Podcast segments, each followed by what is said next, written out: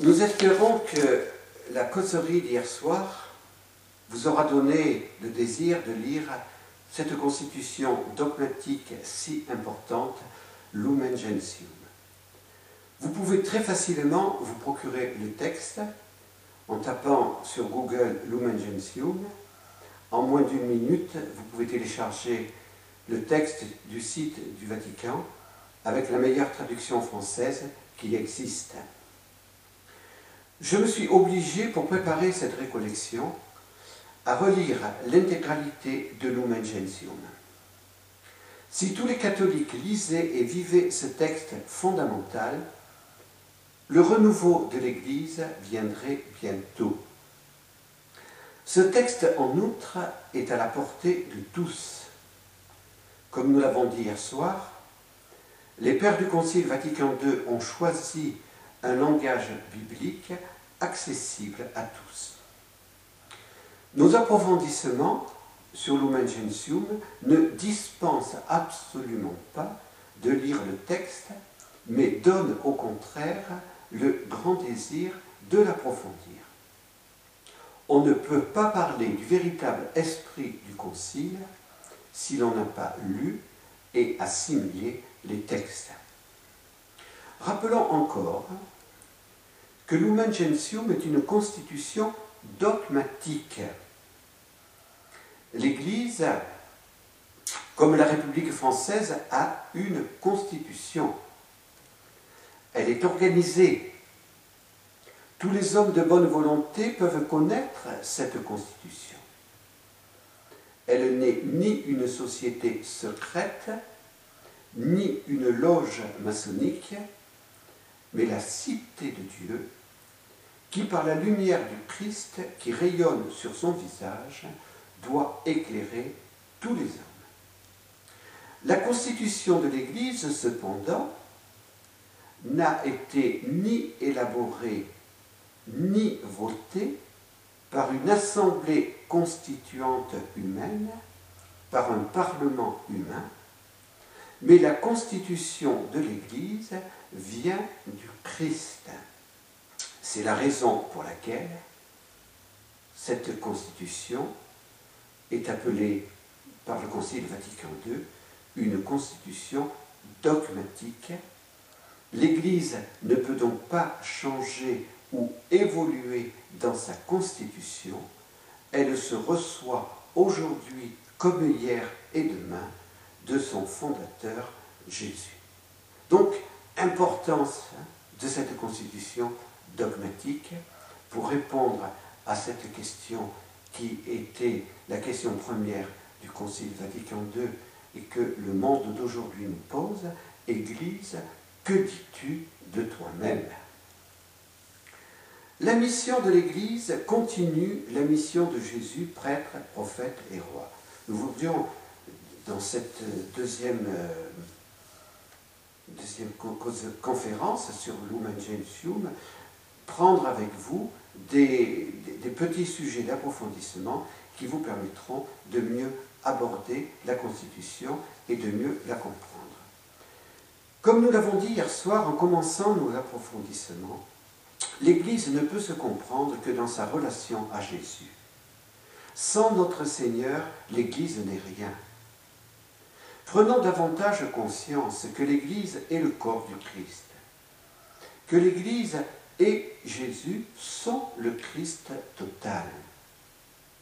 Jésus est la tête de son corps. Nous sommes les membres de ce corps. Jean 23, Paul VI, Jean-Paul II et aujourd'hui Benoît XVI désireraient tellement que nous accueillions avec un cœur ouvert, joyeux, ardent, L'exclamation enthousiaste de Saint Léon le Grand, que nous avons citée hier en conclusion, reconnaît aux chrétiens ta dignité. Et cette exclamation non moins enthousiaste de Saint Augustin, Réjouissons-nous et remercions, nous sommes devenus non seulement des chrétiens, mais le Christ. Soyons dans la stupeur et la joie, nous sommes devenu Christ. C'est Saint Augustin qui proclamait cela.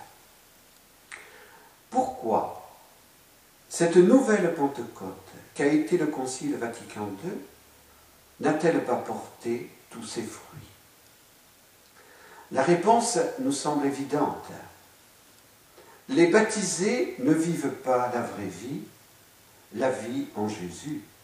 C'est notre propre responsabilité à chacun si le Concile Vatican II n'a pas porté tous ses fruits. Après le jubilé de l'an 2000, Rome, particulièrement Jean-Paul II, avait invité tous les consacrés à repartir du Christ. Avons-nous compris en profondeur le mystère de l'incarnation? Dieu s'est fait homme pour que l'homme devienne Dieu, disent les pères de l'Orient. Jésus, dit l'auteur de la lettre aux Hébreux, est le grand prêtre de la nouvelle alliance qui a réconcilié les hommes avec Dieu et qui a uni les hommes entre eux. Il est le médiateur des hommes auprès de Dieu et le médiateur des hommes et le médiateur de Dieu auprès des hommes. Il a accompli le sacrifice parfait qui est capable de réconcilier les hommes pécheurs. Jésus est aussi la plénitude personnelle de la révélation parce qu'il est le Verbe, la parole de Dieu. Il nous a révélé le mystère de Dieu et il nous révèle le mystère de l'homme.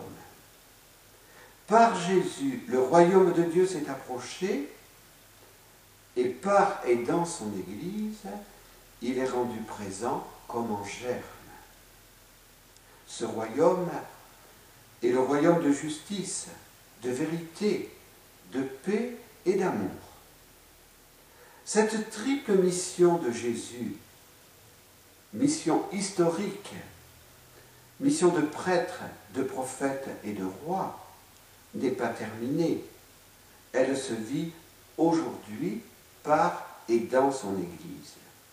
Aujourd'hui donc, Jésus annonce l'Évangile aux hommes de notre temps par son Église. Aujourd'hui, Jésus réconcilie avec son Père les hommes pécheurs par son Église. Aujourd'hui, Jésus aide le monde à édifier la civilisation de l'amour et à préparer le royaume éternel de Dieu par son Église. Ce qu'a fait Jésus, Christ tête pendant sa vie publique, l'Église avec Jésus sa tête, en tant que Christ total, l'accomplit pareillement aujourd'hui. Combien de baptisés comprennent-ils cela en profondeur? Assimilons et faisons connaître le premier chapitre de Lumen Gentium sur le mystère de l'Église. Deuxième développement, c'est l'Église en tant que corps qui évangélise, sanctifie et sert l'humanité par la charité. Nous avons déjà parlé de votre participation à la fonction sacerdotale, prophétique et royale du Christ. Nous ne répéterons pas ce que nous avons déjà dit, mais nous, aimerions vous aider à mieux comprendre le chapitre 2 de Lumen Gentium. C'est l'Église en tant que corps qui évangélise, sanctifie et sert l'humanité en agissant pour que le règne du Christ advienne sur notre terre et dans les cœurs des hommes de bonne volonté.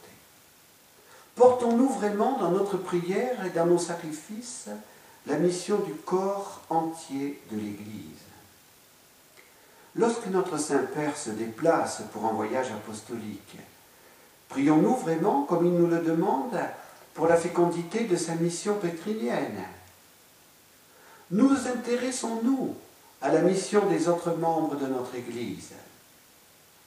La petite carmélite de Lisieux, Sainte Thérèse de l'Enfant Jésus, offrait les plus petites choses de sa vie. Laver un mouchoir, monter une marche d'escalier, pour la fécondité de la mission des prêtres missionnaires avec qui elle correspondait. Nous essayons de vivre toujours mieux cela dans notre famille missionnaire. C'est toute la famille qui porte une activité apostolique. Certains font les enseignements, d'autres s'occupent des enfants, d'autres font la cuisine ou des travaux ingrats. Tous portent la même mission et les grâces obtenues le sont probablement par ceux qui sont le moins en vue. Lorsque Josué combattait dans la plaine, Moïse priait, les mains élevées vers le ciel, pour demander à Dieu la victoire de son peuple. C'est ainsi que nous devrions vivre chaque jour notre vie de baptisé.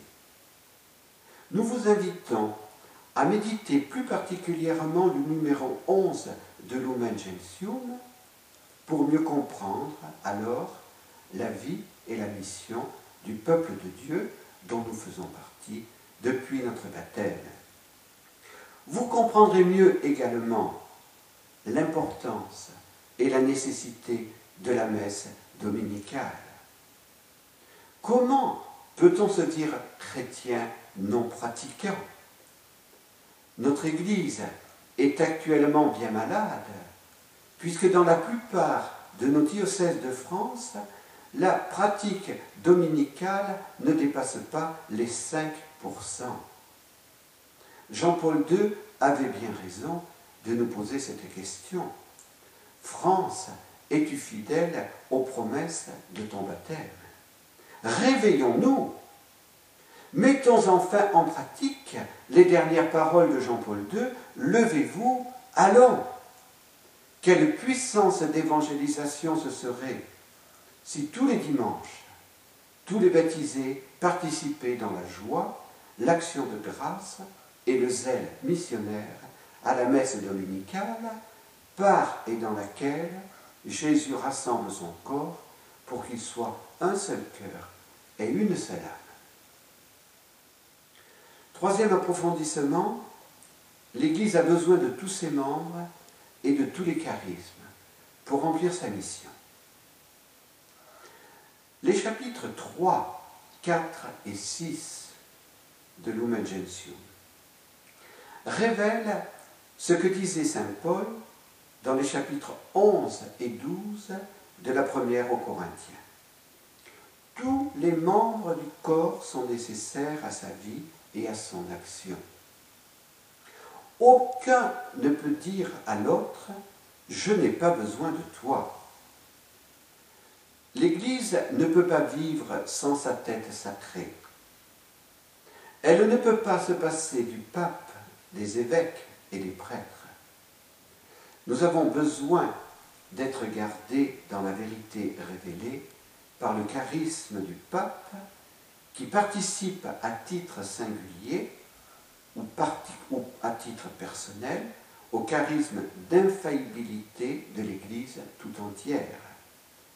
Nous avons besoin du collège des évêques qui, avec le pape, enseigne, sanctifie dirige l'Église et participe à titre collégial au charisme d'infaillibilité de l'Église. Nous avons besoin du témoignage des consacrés, qui dans le cœur de l'Église doivent être l'amour. Nous avons besoin enfin de la vie et de la mission des laïcs, qui sont appelés à sanctifier le monde de l'intérieur. Que pourrait faire l'Église en ce monde sans les fidèles laïcs? Les discours du magistère, la prière et l'offrande des consacrés ne sont pas suffisants. Dans cette quatrième partie, nous parlerons de la mission des laïcs et des époux chrétiens, puisque ces conférences s'adressent à vous qui êtes engagés dans la voie du mariage. Aucun parmi vous n'est dispensé de lire et d'assimiler le chapitre 4 de Lumen. Après avoir rappelé l'enseignement doctrinal sur le ministère irremplaçable de Pierre et des évêques, le Concile Vatican II a voulu affirmer la dignité des fidèles laïcs. Ils ne sont pas des chrétiens de seconde classe. La grâce sanctifiante qu'ils ont reçue au baptême n'est pas une grâce inférieure à celle reçue par les membres de la hiérarchie ou par les consacrés. Il n'existe pas de grâce sanctifiante de qualité supérieure. La vie divine participée est la même pour tous. Au numéro 32 de Lumen il est affirmé qu'une véritable égalité existe entre tous quant à la dignité de baptiser, et il est rappelé cette phrase de Saint Augustin, Pour vous, je suis évêque, avec vous, je suis chrétien. Ce qui distingue les laïcs des prêtres et des consacrés, c'est le caractère séculier. Ils doivent chercher le royaume de Dieu en gérant les choses temporelles et en les ordonnant selon Dieu. Vous pourrez, si vous le voulez, reprendre l'exhortation apostolique de Jean-Paul II sur la vocation et la mission des laïcs du 30 décembre 1988. Comprenons en profondeur que ce n'est pas ce que nous faisons qui compte, mais c'est de tout faire, petite comme grande chose, par amour de Dieu et du prochain. Le chapitre 5 de Lumen Gentium s'adresse à tous. C'est le grand appel à la sainteté. Méditez particulièrement le numéro 42. Pour être saint, il faut s'en donner les moyens. Ces moyens, le Concile les expose. L'écoute de la parole de Dieu, le combat spirituel, la réception des sacrements. Avons-nous déjà oublié les appels si souvent répétés de Jean-Paul II? N'ayez pas peur d'être des saints. Et je le répète encore, le désir, le grand désir de Jean 23 en vue du renouveau de l'Église, son aggiornamento était son rajeunissement par la sainteté de ses membres. Comment notre Saint-Père actuel, Benoît XVI, ne pourrait-il pas être terrifié par les comportements scandaleux dont, ont été coupables des clercs et des consacrés? Comprenons davantage avec notre cœur son appel à la pénitence. C'est le temps de la pénitence, c'est le temps de la pénitence. Oui, prenons au sérieux cet appel et décidons-nous pour un nom ferme au péché et aux tentations du démon. Le Concile Vatican II a dit que le mariage était une voie de sainteté. Imitez Louis et Zélie Martin et n'ayez pas peur de vous efforcer à imiter la Sainte Vierge et Saint Joseph.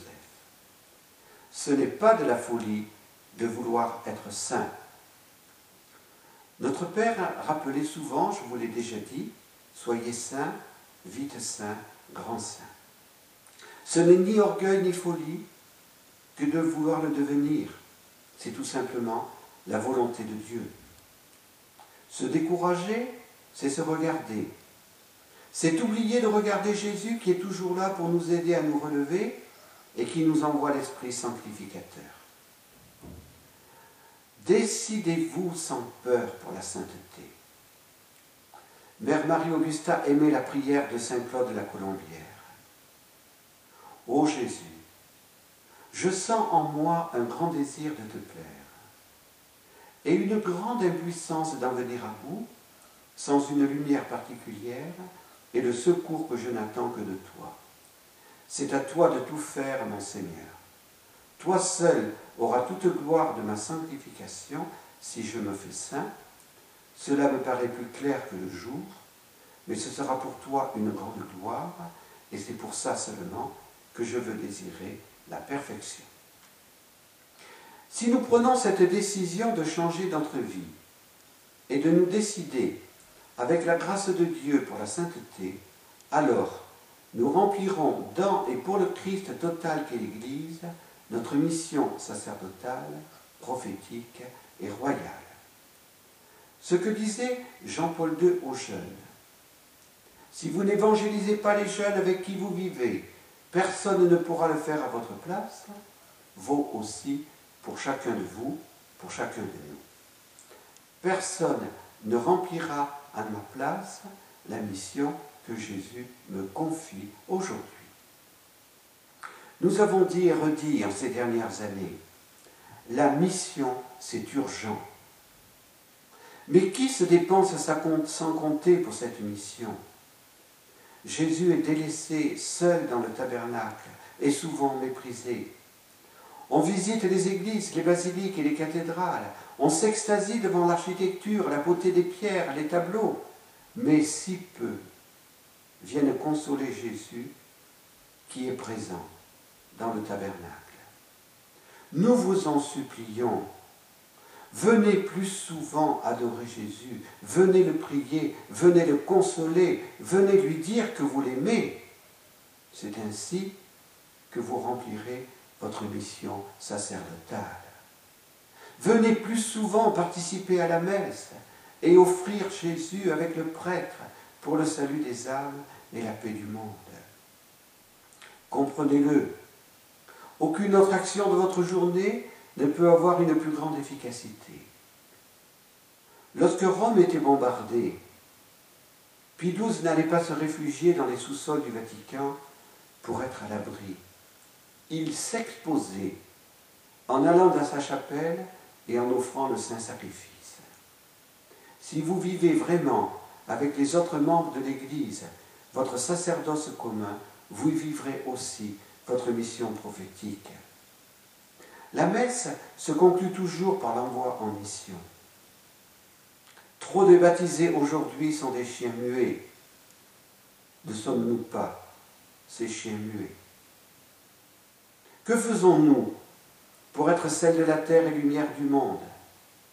Jésus attend de chacun de nous des actes courageux. Laisserons-nous encore des centaines de milliers d'enfants être massacrés dans le sein de l'armement par l'avortement sans rien dire? Que diront de nous les futures générations de chrétiens? Que pensent de nous nos frères et sœurs persécutés en Inde, en Chine, au Moyen-Orient et en d'autres pays Jusqu'où devra-t-on aller pour que les enfants prodigues de l'Occident se rendent compte de leur misère et de leur grande infidélité et imitent enfin le fils prodigue de la parabole Père, j'ai péché contre le ciel et contre toi, je ne suis pas digne d'être appelé ton fils. Lorsque Jean-Paul II écrivait ces dernières paroles à ses frères évêques, en les exhortant au courage, il pensait, c'est évident, à la tiédeur des baptisés occidentaux, à notre propre tiédeur.